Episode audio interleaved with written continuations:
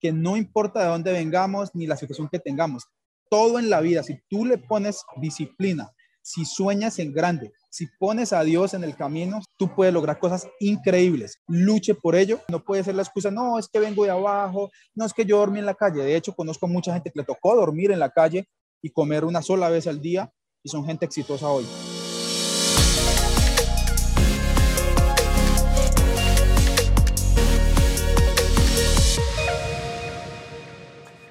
What up people, bienvenidos a un nuevo episodio de Factor Esencial. De antemano quería agradecerles por compartir este programa. Gracias por cada like, por cada comentario. Sin duda alguna, este movimiento cada día crece más y más y eso es gracias a ustedes. Siempre he dicho que cuando compartimos programas como este, lo que estamos compartiendo es amor y buena energía a las demás personas. El día de hoy tenemos un invitado muy especial con una historia de superación y de coraje. Él es Johan Usuga quien actualmente es uno de los productores musicales más reconocidos del país. Ha trabajado con artistas como Jason Jiménez, Pipe Bueno, Franci, Silvestre Angón, por ahí lo vi ya con Pipe Peláez, entre otros. Es un soñador, pero de otro mundo. Cuando hablamos de un productor musical, hablamos de esa persona que está detrás de maravillosas obras de arte. Es quien le da el toque muchas veces comercial que nos lleva a tararear una canción hasta que nos la aprendemos completa.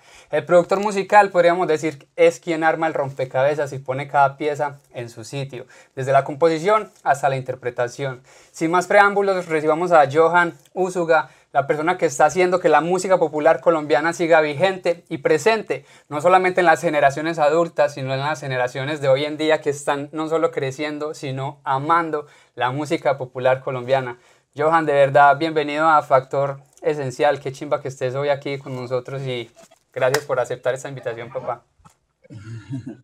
No, Juan, qué bacano, hermano, estar con todos ustedes. El factor esencial precisamente es ser soñadores, de ser muy positivos y muy profesionales en lo que hacemos. Así que encantado de estar con ustedes, Juan. Es un honor y qué chimba, parcero, que seamos de Medellín también, además, eh, paisanos. Un saludo para toda la gente que nos ve de todos estos países y bueno, un gusto estar con usted para que hablemos hoy de lo que tiene que ver con la música y de lo que tiene que ver también con nuestra parte personal, Juan, ¿no? Así es, Joan, yo quería como comenzar esta entrevista, más bien esta conversación, porque siempre le he dicho, yo no soy periodista, yo quiero que la gente eh, nos veas conversando como, como si estuviéramos parchados en una mesa tomándonos vea, un vinito, un aguardientico. Me gustaría saber quién es, Johan Usugano, la persona que estamos viendo hoy en día que está detrás de tantos éxitos, sino de vos como tal. ¿Dónde creciste? ¿Cómo creciste? ¿Qué tal fue esa infancia tuya? Bueno, Juan, yo vengo, yo vengo, como los mexicanos dicen, vengo del rancho, vengo del campo, soy campesino de, un pueblo que se llama Dabeiba, en Antioquia, aquí en, cerca de Medellín. Eh, básicamente nosotros eh, somos gente que ha trabajado todo el tiempo la tierra, venimos de, obviamente, tener nuestros caballos, nuestras vacas con lo que sobrevivíamos al fin y al cabo. y venimos de ahí a escuchar mucha música popular. Aquí hay artistas muy grandes que han sido nuestros referentes como Darío Gómez, el Charrito Negro, Luis Alberto Posada. Ah, y de México, por ejemplo, siempre los referentes fueron Antonio Aguilar, eh, don Vicente Fernández, ni se diga, pues entonces hemos estado muy referenciados por ese tipo de música también nosotros los campesinos al fin y al cabo. Y ahí vengo después por la situación eh, difícil de la violencia, Juan, que vos la conoces más que nadie también en nuestro país. Este, pues me tocó salir eh, con mi familia, o mi familia más bien salió con nosotros, yo estaba como de 11 años más o menos de edad, eh, por la violencia nos tocó salir desplazados, eh, llegamos a la ciudad de Medellín y aquí es donde empieza realmente este camino de, lo musical y pues bueno, muy agradecido con Dios por la oportunidad que nos da de, vivir y seguir soñando porque al fin y al cabo pues nos sentimos muy orgullosos de dónde venimos, pero el proceso que se ha hecho además en estos años, Juan. Amén. Yo quiero como adentrarnos un poquito en esa historia porque la, la cuentas muy rápido y la gente como que no alcanza a interiorizarla, pero el hecho de que tuviste que haber salido del pueblo que amabas a una ciudad muchas veces desconocida, muchísimo más grande. ¿Cómo fue ese, ese impacto para vos? Yo sé que fue a los 11 años, pero ¿qué recuerdos tienes de haber tenido que salir corriendo de, de, tu tierra y dejar todo eso que amabas allá atrás?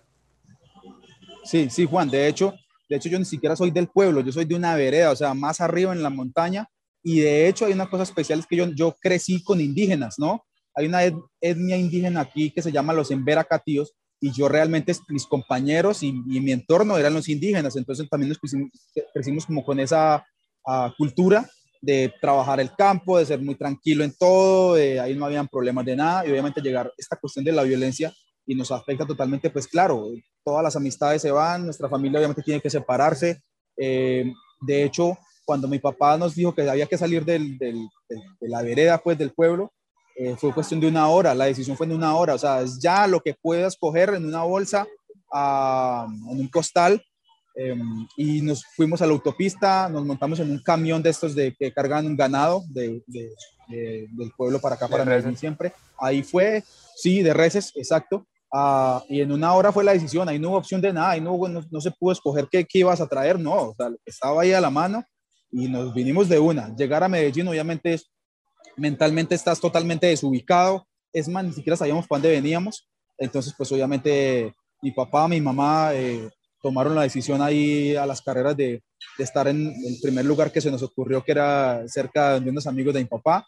Después eh, nos encontramos a alguien también, también que era de la familia en su tiempo Ah, y logramos acomodarnos ahí mientras tanto, pero claro, llegamos totalmente desubicados a empezar una nueva vida sin, sin haberlo planeado, digamos, familia que siempre ha estado muy unida, pues estamos acá hoy contando la historia y muy agradecidos con Dios, como te decía, porque eh, soy bastante entregado a Dios y sé que Él nos puso acá por una razón y, y, tiene mucho que ver con lo que somos ahora, ¿no? Amén. Antes de, de, de que hayas tenido que, digamos, que dejar esa tierra que amabas, ¿con qué soñabas en, en ese entonces cuando eras un peladito de 9, 10 años? Sí, bueno, la verdad, la música siempre la tuve en mis venas porque además, además mi papá también siempre tuvo eso como hobby, no, no lo ejerció, pero siempre tuvo la música como hobby. Entonces, uh, básicamente en ese momento ni siquiera la música estaba en, mi lista, aunque siempre la sentí, siempre tuve el oído para, para hacerlo. Pero básicamente en, en ese momentico es lo que hacemos nosotros los campesinos. El sueño era tener nuestros caballos, era tener unas reses para, para tener lo que nosotros nos gusta en el campo, nuestra finca sembrar piña, sembrar los alimentos que siempre nos han gustado, el plátano, el banano, uh, pues básicamente era eso. Nuestra meta estaba era vivir ahí tranquilo como siempre lo habíamos hecho, ¿no? No estaba lo de la música, en ningún momento soñé con ser músico y menos con ser productor. Juan, eso nunca estuvo en la lista. Como muchos niños que desde pequeños sueñan ser enfermeros, o periodistas, bueno, no sé, futbolistas. Yo, eh, eh, en mi caso, en, mi lista no estaba la música. Yo, soñaba, yo jugaba todos los días, tenía, tenía un burro, un asno, como muchos le dicen, y yo me divertía con él yendo por el carbón, yendo por la leña, porque además no había luz, no había televisión, entonces nosotros nos divertíamos, era en el campo, y de hecho, los carritos, no, no teníamos para comprar carritos, pues entonces jugábamos con los zapatos viejos, con eso jugábamos y éramos felices, no nos hacía falta más nada. básicamente nos, nos preocupamos, era por encontrarnos con los compañeros a jugar después de la escuela y ya, eso era todo lo que nos importaba en ese momento. ¿Y algún día has vuelto después a, a? He, vuelto, he vuelto muy pocas veces porque quedé, como con un trauma en mi cabeza, no, no, no trauma que me estoy enfermo por eso, no, me refiero a que le, tengo como cierto temor, la verdad te lo voy a confesar, quizá mucho, mucha gente de ahí nos está yendo también, pero le tengo un poco de temor a Iván. No, no, yo no bajo así como muy tranquilo que digamos, no, porque en Dabeiba y bueno, en Colombia sigue habiendo muchísimos lugares eh, muy fuertes en la violencia. Dabeiba, para acabar de ajustar, Juan, ni siquiera fue, no, es que salieron desplazados por la violencia, no, es que Dabeiba fue, creo que el segundo municipio más afectado, donde hubo más víctimas de la violencia. Entonces, no es cualquier municipio, es, es, de los más afectados en Colombia y en Latinoamérica, para acabar de ajustar. Entonces, no es una charla. Yo, la verdad, pocas veces voy. Si, de hecho, cuando voy, yo me meto a la vereda donde nací, a mi casa, no salgo mucho al pueblo y es básicamente por eso. No, no es que esté enfermo, no, psicológicamente no, pero sí tengo cierto respeto por el, por el pueblo, te lo confieso, porque le tengo el pavor a lo que tiene que ver con violencia. Bueno, esas vainas yo no, no me gusta ni siquiera opinar sobre eso, además. Y cuando llegas ya a Medellín, ¿qué te pones a hacer? Me imagino que sigues en la escuela o les tocó ponerse a trabajar a ustedes también de niños o cuál fue ese, ese paso, ese siguiente paso. Sí, sí, bueno, el siguiente paso eh, fue ponernos a buscar trabajo todos. Mi papá también obviamente, eh, mi papá trabaja en el magisterio, en la en educación, él es, él es maestro eh, y le tocó buscar ahí rápidamente por medio de, de, de los contactos que había, pues buscar alguna solución. No fue la mejor, de hecho, los primeros meses nunca hubo pago, entonces teníamos que, como, como se dice, como escoger a, la hora del alimento, pues había que escoger que había que comer muy poco, preciso, eh, lo del almuerzo, lo de la cena, pues obviamente había que hacer todo muy preciso y no había, no había posibilidad de escoger como, ¿qué quieres hoy? No, es lo que había, a veces salchichón con arroz, o otras veces arroz con huevo y ya, y no preguntes más nada, o sea, y de hecho nunca, nunca preguntamos por eso, nos divertíamos con lo que había. Y básicamente empezamos a buscar trabajo también nosotros, yo terminé por ahí buscando trabajo imagínate, en, en una latonería donde hacen, donde arreglan carros, ¿no? Donde pintan carros. Terminé por allá con unas lijas, lijando los carros eh, para poder echarle después la masilla y después pintarlos. Terminé haciendo eso sin menos, menos que sabía hacer eso, pero ahí terminamos. Eh, también repartí, eh, repartía publicidad en las calles de Medellín. todos los días nos levantamos a repartir publicidad de, una, de una cadena pues grande acá de, comercio y repartíamos publicidad por todos los barrios. Eh, básicamente hacíamos eso. Después empecé ya a ser músico sin haberlo estudiado también. Empecé a entrar como a tocar por ahí en agrupaciones muy sencillas. Nos, nos ganábamos, eh, no sé, 10 dólares la noche. Trabajábamos 12 horas en cantinas o en bares. 12 horas ahí parados dándole con borrachos, con gente de la calle ahí, porque eso eran los vecinos porque eran del centro de Medellín pero igual eso, eso seguía contando, nos, nos les medimos como a todo lo que se atravesara prácticamente. Entonces, el proceso ha sido chévere, pero ahí empecé a meterme como en la música ya, ya ahí sí empieza a, digamos, a despertar un poquito más lo que yo nunca sabía que iba a hacer y básicamente es donde empezamos a descubrir, bueno, la, a mí realmente me gusta la música, yo escucho muy bien, no, no sé escribirla porque nunca estudié música, Juan, pero sí la sentía y tengo muy buen oído, eh, mi visión siempre fue muy, yo, mi empresa se llama Felinos Producciones y básicamente no es no es por el azar, es porque somos muy gatos para las cosas, ¿no? Entonces yo veía tocar algunos músicos, tocaban teclado o guitarra, yo no sabía cómo llamaban las notas, pero yo iba después y las ensayaba, las imitaba y así digamos que me defendí en la vida como músico. Básicamente fue viendo y escuchando mucho, porque no sé cómo explicarte cómo se hacía o cómo se escribe, no tengo idea. Y pasa mucho en la música popular, no solamente colombiana, sino diría yo que a nivel mundial, porque en la música regional mexicana es igual. Si tú le preguntas al que toca la tuba, pues en qué tonalidad está la canción o pues qué sé yo, en qué círculo armónico, él te va a decir, no tengo ni idea, sígame. sígame y listo. Y pasa mucho pues en, en, la música popular, pasa en el reggaetón, pasa, qué sé yo, hasta en la salsa. Porque creo, que es, un sentimiento, se siente más que, más que, más de lo que se lee, se siente. ¿Por qué la música popular? ¿Porque venías de, del campo o porque tu papá te, te dijo, no, este, este es lo que nos escuchamos nosotros en la casa era lo que ponía todo el día? ¿O por qué la música popular? todas esas respuestas estamos de acuerdo. Una es porque venimos del campo, pues ahí escuchábamos mucha música, mucha música popular, ¿no? Entonces, básicamente eso estaba impregnado en la piel ya, sin ninguna duda. Dos, básicamente es que en el género en el que estoy ahora, pues fue tomando una fuerza muy grande acá en Colombia y de hecho, de hecho encierra mucho también lo que tiene que ver con el regional mexicano. Entonces, eh, ahorita la música regional, regional colombiana y mexicana se juntaron. Hoy, hoy la música mexicana está sonando acá en Colombia increíble, pero además muchos de nuestros artistas también están sonando ya en México, en Estados Unidos, en Puerto Rico, Costa Rica. O sea, la música regional toma una fuerza tan grande que de alguna forma también me fue encasillando por ahí, por ese lado. No es que no hagamos otras cosas, ¿no? Claro que podemos hacer otras cosas, pero el, digamos que el gremio, el, el, el mercado nos fue enfocando por ese lado y pues básicamente nos hemos preparado para, para estar a la altura de las grandes ligas, como se dice, que en este caso son los mexicanos, porque siempre los hemos admirado. Eh, yo tengo varios amigos, yo viajo muy seguido a México, de hecho, Juan, tengo varios amigos ahí, sobre todo en Guadalajara, trabajo muy seguido con el ingeniero don Vicente Fernández, entonces hemos aprendido, hemos, eh, digamos, expandido la mente y las ideas por, por esa razón de que nos hemos juntado con mucha gente de afuera, ¿no? Básicamente es que nos metimos al regional porque de alguna forma es lo que está también de moda, ¿no? En, en, en todos estos países. Y antes de llegar a, a ser quien es Johan Unzuga y montar Felinos Producciones, ¿en qué momento se da ese paso de pasar ya profesionalmente a la música? Tengo entendido que empezaste como, como cantante. Cuéntanos un poquito de, de, ese paso tan importante en tu carrera. Sí, Juan. Juan, eh, ha sido muy chévere porque yo, yo he vivido todo el proceso en todos los ámbitos, entonces a la hora de yo dirigir o a la, a la hora de estar al frente de un producto, yo ya viví qué es ser músico, qué es ser cantante, porque también fui cantante, alguna vez se me dio la posibilidad con uno de los grandes maestros del humor en Colombia, de la historia del humor en Colombia, que se llama Vargas Bill, eh, Vargas Vil, de hecho, es el maestro de muchos humoristas de hoy en día, ¿no? Tuvo que ver con Risa Loca, con Amparito, con Ovidio, tuvo que ver de alguna forma eh, con Pucheros, que es uno de los libertistas más grandes que tiene Colombia en el humor. Entonces, Vargas Vil era, o sea, era, no, es el maestro de maestros. Alguna vez a Vargas Vil se le ocurrió hacer un, proyecto de música popular, pero hecha por jóvenes, que se vieran mucho más juveniles, que se vistieran de otra forma, que los videos fueran de un nivel muy alto y se le ocurrió hacer ese proyecto que se llamaba Los Hijos del Despecho. De hecho, la que nos juntó ahí es una artista que hoy es de las top en Colombia, que de hecho es una muy buena amiga también, que se llama Arely Nao. Ella fue la que hizo ese puente entre Vargas Vil y nosotros, eso fue en el 2004. Hay una cosa con eso que pasó en ese momentico.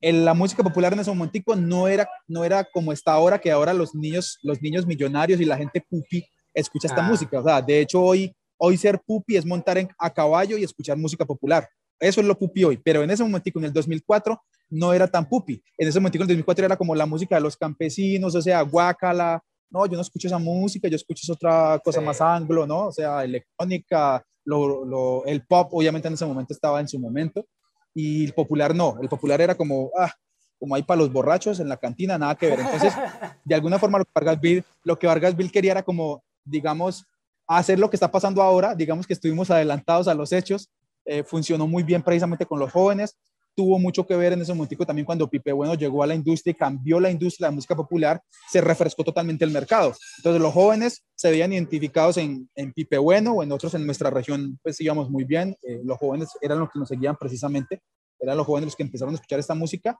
y es la revolución, después de Pipe Bueno ya viene la revolución de esta música que ya todos conocemos ahora, pues Cristian Nodal grabando eh, regional con trap, eh, Bad Bunny eh, grabando eh, este corrido tumbado con Natanael.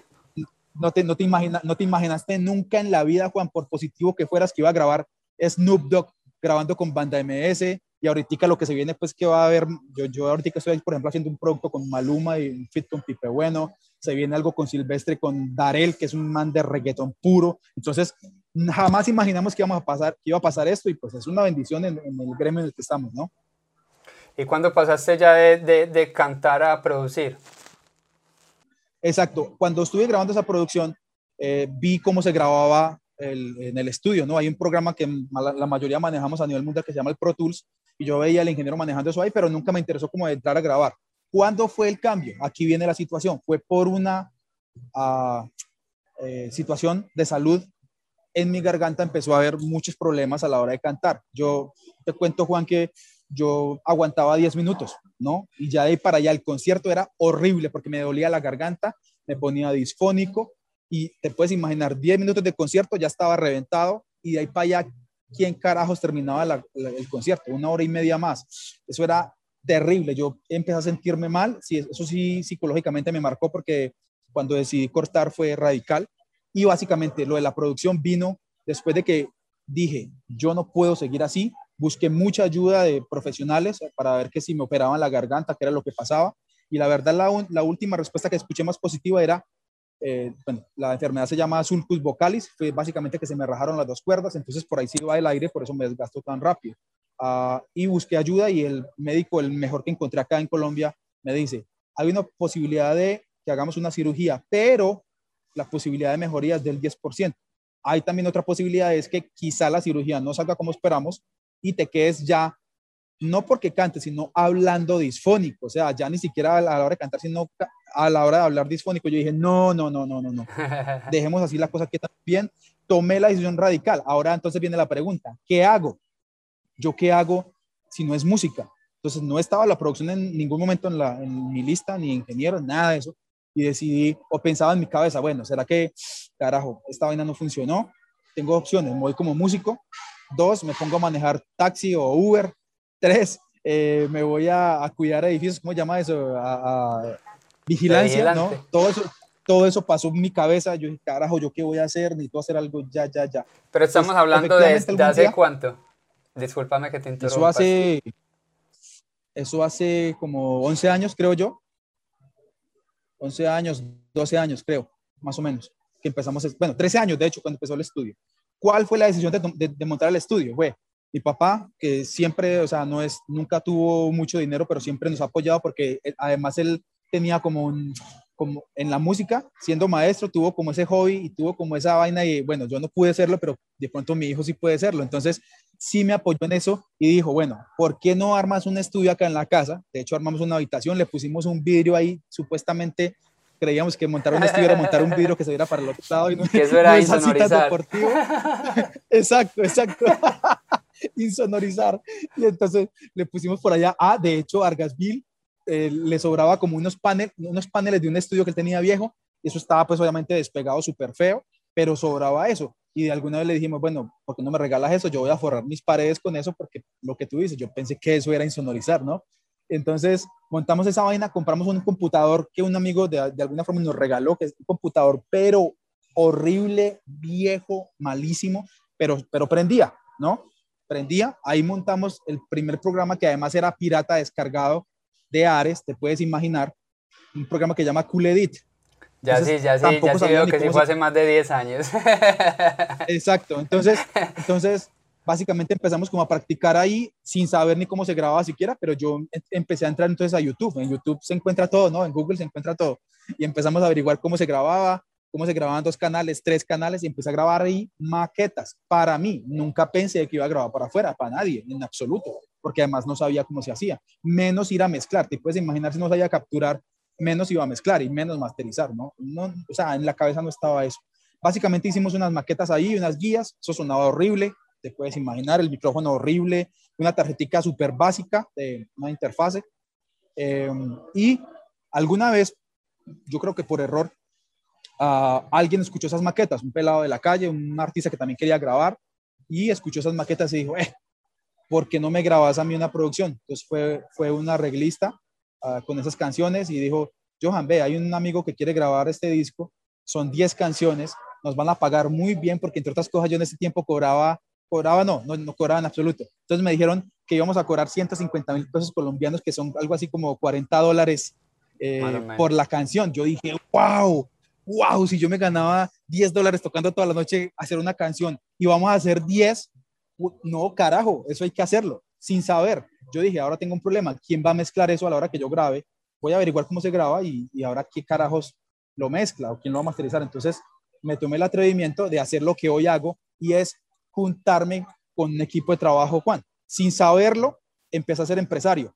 Yo he leído muchas cosas, de lo poco que, leo, es que básicamente solo no puedes llegar. Entonces los grandes empresarios en el mundo, la gente exitosa, lo que hace es armar equipos de trabajo. Entonces dije, voy a buscar a alguien que mezcle, alguien que masterice. Pues efectivamente lo conseguimos. Grabamos esa producción en resumidas cuentas, Juan.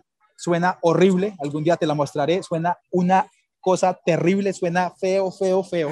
Pero aquí viene la explicación, la explicación de lo que es Dios y de lo que es el universo. Cuando, cuando algo es para ti, siento yo que se da o se da.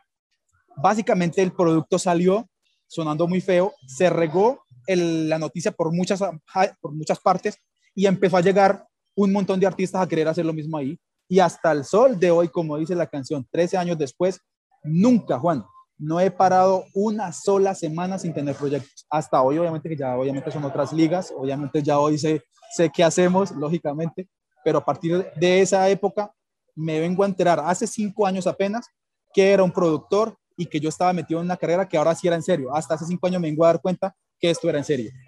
Así básicamente fue, Juan. Amén, qué bendición de, de historia y sobre todo de, de, superación. Para todas esas personas que, que, se dan por vencidas en el camino, ¿qué podrías, qué podrías decirle tú que, que saliste desplazado a una ciudad completamente nueva, a tener que dejar que dejarlo todo y prácticamente, prácticamente no, de verdad empezar desde cero. ¿Qué le dirías a estas personas que están pasando por situaciones difíciles que no se comparan, pero ni poquito con lo que tuviste que vivir? Sí, Juan, si algo me gusta a mí de estas cosas, de estas charlas, como tú dices, estas reuniones que hacemos con amigos que pueden difundir información a mucha gente, es efectivamente esta. Esta es la pregunta mágica, porque yo antes que ser productor o antes que si somos los número uno o los número dos, no importa los Grammys, eso no, no es la mentalidad mía en la vida, no es la prioridad. Sí está como objetivo, pero no es la prioridad. Sí quiero ser referente, como mucha gente me escribe, muchos jóvenes, Johan, tú eres un espejo para nosotros. Básicamente la respuesta es, que no importa de dónde vengamos ni la situación que tengamos, todo en la vida, si tú le pones disciplina, si sueñas en grande, si pones a Dios en el camino, seguro esto es importante, tú puedes lograr cosas increíbles. Y básicamente el consejo es, carajo, si tú sabes, si tú en, en tu casa hay un talento o algo que tú quieras hacer en la vida, luche por ello, póngale mucha disciplina, eso sí, sin disciplina no hay nada, Juan, usted lo sabe muy bien. Eh, pero básicamente es que todo se puede lograr en la vida y no puede ser la excusa, no, es que vengo de abajo, no es que yo dormí en la calle. De hecho, conozco mucha gente que le tocó dormir en la calle y comer una sola vez al día y son gente exitosa hoy. Así que esa no puede ser la excusa. Yo agradezco estas, estas oportunidades para precisamente llevarle el mensaje a muchos jóvenes que mucha gente en, en las redes sociales me pregunta, Johan, ¿vos cómo hiciste? O sea, ¿cómo carajos estás donde estás? Que de hecho, de hecho todavía no he conseguido lo que queremos lograr en el. Yo creo que nunca, yo un, emprendedor no para.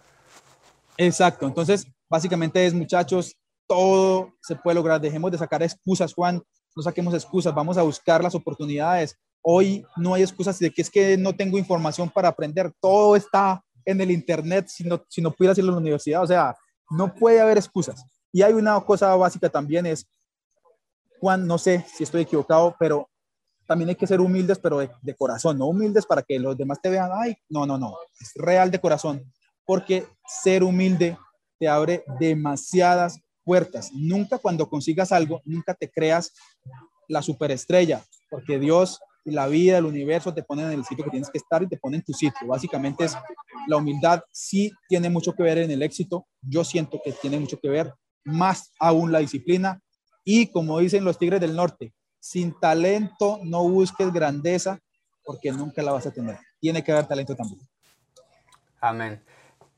¿Cuál es esa respuesta de tu papá hoy en día cuando fue él quien te apoyó, quien te inspiró prácticamente a dar ese primer paso y él viendo lo que has logrado, me imagino que debe sentir un orgullo impresionante. ¿Qué te dice hoy en día?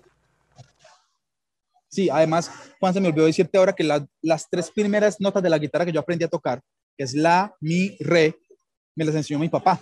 Entonces, claro, mi, mi, esencia es más, mi sangre musical, mi vena artística, como dicen, es de, de, parte de mi papá, de la familia de mi papá. Así que mi papá hoy se siente orgulloso. Él dice siempre, el alumno superó al maestro hace mucho rato y él se siente muy orgulloso. Nosotros también, porque uh, si algo nos enseñó papá es que uh, las cosas hay que lucharlas, preciso, precisamente lo que te decía, eh, que hay que ser muy disciplinados y que precisamente cuando uno quiere hacer algo en la vida, pues si lo, si lo practicas y luchas por ello, pues se van a dar las cosas. Mi papá se siente orgulloso de nosotros y es una bendición tener la familia que tenemos, eso sin duda, pues.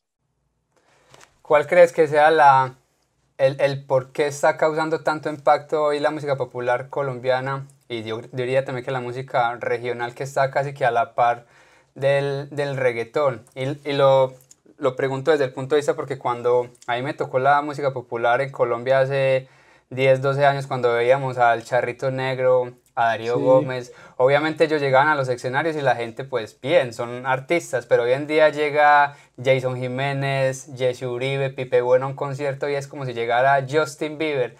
¿Qué es lo que está pasando que está haciendo que la música popular llegue a, a esto, pues a causar este impacto? Yo, sí, muy bacana esa pregunta, Juan. Uh, yo creo que es, básicamente tiene que ver con que la industria cambió, por eso decíamos ahora desde Pipe Bueno para acá cambió muchísimo y fue, tiene que ver con lo siguiente. Una, es que se le impregnó mucha frescura a la música. Dos, los videos de ahora, si tú analizas muchas de las canciones populares o regionales, prácticamente son reggaetón, son videos de música urbana. Entonces, muchos jóvenes empezaron a consumir esa música. Tres, la, lo digital como una fuerza increíble a nivel mundial. Si los jóvenes tienen su celular siempre en la mano, todos tenemos celular en la mano, pues obviamente la música iba a ser mucho más global. Entonces también pasó que lo mexicano se metió muy fuerte acá gracias a Cristian Nodal. ¿Por qué? Porque es un pelado joven, le empezó a impregnar cosas muy diferentes. De hecho, varios de los temas que hoy se hacen allá y acá, en México y acá me refiero, muchos de los temas, Juan, son composiciones de compositores, autores de urbano. De reggaetón, ¿cierto? Sí. O sea, de reggaetón. O sea, claro que va a sonar diferente. Los videos son súper volados y encima llega Jesse Uribe, Jason Jiménez, la forma como ellos se visten, pues se supone que eso no es popular, ¿no? Ya son, eh, obviamente, un performance mucho más elegante, son pelados que, son, que tienen muy buena presencia además. Entonces yo creo que todo esto hace que la música regional colombiana y mexicana pues haya tomado o esté tomando estas fuerzas. Eh, se, se, habla, con las disqueras que yo trabajo, se habla que el próximo año va a haber, no, no, hay, no hay número siquiera, pero va a ser una cantidad gigante de eh, fits o juntes de artistas de regional con eh, artistas de urbano y de pop. Va a haber por cantidades, para que sepas, eso es lo que se viene. Se viene muy fuerte el corrido tumbado, se viene, pero súper, súper fuerte. De hecho, hace poquitico lanzó Cristian Nodal un, un fit eh, con un artista, creo que puertorriqueño, y es la canción de las últimas semanas la que más está vendiendo a nivel mundial. Ojo, mundial, ¿no? Entonces, la música regional ya tomó otros campos, otros mercados que nunca pensamos. De hecho, nuestra música popular, Franci, por ejemplo, se escucha en Chile, por ejemplo, en partes de Chile. ¿Quién iba a imaginar eso? Ecuador, hoy la música popular se consume, pero por cantidades. En su momento el vallenato también ha sido muy fuerte. Entonces, pues estamos en, en el camino que es. Nosotros, también como productores, eh, Juan, hay muchos productores jóvenes que están haciendo muchas cosas que están refrescando el mercado, también tiene mucho que ver eso, es la mentalidad de nosotros. Lo otro es que nos hemos juntado también a trabajar con productores de otros géneros, pero además de otros países, en este caso los mexicanos, y pues hemos hecho fusiones que sí o sí, o sí la música de hoy suena diferente. Entonces creo, creo que todo esto junto ha hecho que la música regional tenga esta fuerza hoy y, y pues queremos seguir creciendo además porque creemos que es solo el inicio de lo que queremos lograr todos, eh, no solamente yo, sino la industria del regional, básicamente. Y creo que hace parte del proceso, porque cuando uno escucha la música popular, y cuando hablo de música popular me refiero a popular colombiana, regional mexicana, los estándares también han subido muchísimo, la calidad aumentó impresionante, los estudios, estudios como el tuyo creo que ya llegaron a un nivel que se puede, digamos, poner a, a, aquí a competir con cualquier estudio que hay aquí en los Estados Unidos. Entonces creo que tiene que ver mucho también con todo esto. Ya hablamos de qué viene para la música y qué viene para, para ti, qué, cuáles son tus sueños, cuáles son esos, esos planes, a dónde quieres llegar. Juan, la meta más importante es seguir siendo persona. Nos, esperamos que Dios nunca nos deje de la mano ahí para estar con los pies en la tierra con las cosas que se vienen. Hay sueños muy grandes, tiene que ver con los Grammy, sí está en la lista, no te puedo negar. Eh, fácil no es, porque de hecho la música popular colombiana no, no, no estaba a la altura de eso, de eso en su momento. Ahorita estamos trabajando para ello, así que los Grammys sí es un objetivo, objetivo militar, Juan, te lo confieso acá. Básicamente seguir conquistando otros países, tenemos la fe que se va a seguir haciendo. Y eh, una cosa más importante aún es seguir inspirando a mucha gente, que seamos un espejo de, de buena forma para muchos jóvenes, no solamente en la música, sino en todo lo que puedas hacer en tu vida, seguir inspirando a mucha gente. Esa es la meta grande y poder después de que estemos uh, logrando estas cosas que queremos lograr, pues básicamente sí queremos apoyar a muchos jóvenes que vienen desde abajo. También está en la, en la lista de sueños, es apoyar mucho talento que está ahí en el camino. Eh, de hecho, ya lo estamos haciendo con algunos y básicamente es apoyar y devolver lo que la vida nos ha dado a nosotros, que también tiene que ver con suerte no sé si existe la suerte, pero siento que no solamente talento y disciplina, sino que también a veces existe una manito de arriba. Pues a mí Dios, me ha mostrado el camino perfecto, cuando tocó salir en el momento indicado, cuando tocó dar los pasos indicados. Así que yo también quiero darles oportunidad a mucha más gente después porque siento que a mí me dieron la oportunidad y yo quiero devolver un poco de lo que Dios me ha dado a mí y la vida, ¿no? Yo creo que cuando uno da es mucho más lo que recibe y creo que eso es lo que te tiene también hoy en día donde estás. ¿Cuál sería ese factor esencial, esa parte que te, que te identifica? Esa es la, la, pregunta que no puede faltar en este programa. Sí, bueno, el factor esencial sí o sí tiene que ver con la humildad. No, no, no suena bien decirlo yo, pero eh, es lo que la gente me hace sentir, es lo que se habla de mí. Yo podría decirte que el 60% de lo que somos hoy en imagen acá, la gente que nos conoce, los artistas que hablan de nosotros, tiene que ver con el ser persona. Es básicamente, eh, tiene que ver con eso, es mi actitud también positiva. Yo casi que siempre, eh, Juan, yo, yo, yo, le saco lo positivo a las situaciones, trato, trato en lo que más puedo, entonces soy muy, muy positivo, así te lo digo. Eh, de hecho, el, se, han logrado cosas, los equipos que tenemos, el estilo que tenemos, yo lo soñé, lo trabajé todos los días básicamente también es, eh, fue inspirado en estudios que conducí afuera. Yo, el estudio mío está inspirado en el estudio de los tres potrillos de don Vicente Fernández, porque logré ese sueño de trabajar con ellos ahí. Yo grabo muy seguido allá con ellos.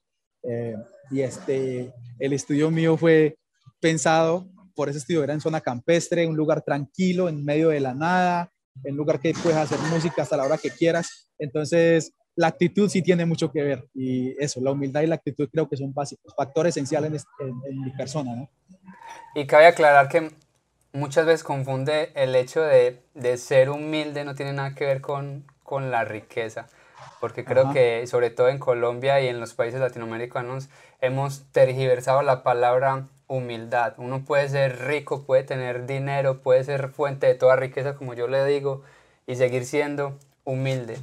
Seguir siendo humilde es darse a los demás, tener ese propósito siempre de poder servir a los demás. Y de verdad quería enaltecer esa parte de vos, Johan. Gracias por, por ser parte de Factor Esencial, gracias por haber aceptado esta invitación, gracias por regalarle tanta alegría a la música popular colombiana. Y, ya se puede decir que para no solamente para Colombia sino para toda Latinoamérica eh, personas como vos son las que están haciendo que todos estos artistas eh, hoy en día estén donde estén, porque muchas veces solamente vemos el artista, pero soy artista y sé que detrás de cada canción, de cada álbum, hay un trabajo de mucho sacrificio, de mucho esfuerzo, de mucho coraje, de demasiada dedicación y disciplina, y creo que sos ejemplo de eso, y es precisamente lo que te tiene hoy acá, hoy en día, y estoy seguro que no solamente viene un Grammy, sino muchos, porque ya estamos a la par de la música latinoamericana, cumpliendo los estándares que de verdad son, llegando a la calidad que, que es. Y creo que el maestro Vargas Vil también debe estar muy, muy orgulloso de todo lo que has conseguido. Y, y, y personas como él, pues mira donde te tienen hoy en día. Y estoy seguro que en 5 o 10 años otra persona que viene detrás de vos te lo va a estar agradeciendo y, y, ni siquiera te lo tiene que decir. Ese orgullo y ese... Eh, uno lo siente, uno sabe por dentro, uno lo tiene que llamar a dar las gracias a uno porque uno, uno sabe que esa persona estuvo ahí. Así es, así es, así es, Juan. Acabas de decir la palabra mágica. Mira lo que te decía ahora. Vargasville tiene mucho que ver en mi carrera. Él me dio la mano a mí. Arelis, que fue la que nos conectó, me dio la mano. Mi papá, mi mamá que creyeron en mí. Carajo, lo que yo te decía ahorita, devolver un poco a mucha gente que está abajo, hay que hacerlo. Tienes que hacerlo. Y es muy bonito eso que está diciendo. Yo creo que estamos a la par ya de hacer cosas internacionales. De hecho, vuelvo, repito, nosotros estamos soñando con que la salsa vuelva, con que el vallenato vuelva a estar en sus niveles, porque estamos preparados. Creo que la industria colombiana hoy en el reggaetón, pues usted sabe que estamos muy bien. De hecho, acá en Medellín es de las mecas del reggaetón a nivel mundial y todos lo saben. Eh, así que básicamente queremos que Medellín, Colombia, siga siendo importante en la industria porque creo que estamos ya a la altura de hacerlo. En estudios, en, preparación como productores, ingenieros, músicos, estamos ya a la altura y estamos preparados para lo que se venga, eh, Juan. Gracias. Amén. Yo sé que sí. Ahí está, familia. Gracias por estar ahí conectados. Esperen también próximamente muy buenos invitados. También vamos a tener por aquí a Jason Jiménez, así que además que también vamos a hablar un poquito de, de, Johan. Y pues aquí está la, la, puerta abierta para esas personas que tienen de verdad una historia que contar, porque eso es lo que es este programa. No nos interesa tener simplemente personas reconocidas o famosas. Nosotros queremos tener personas que de verdad tengan una, una historia para contar, personas que sirvan de inspiración, más no de motivación, de inspiración. Ahí está familia, mucho amor, mucha buena energía y puras bendiciones. Muchas bendiciones muchachos. Saludos. Gracias.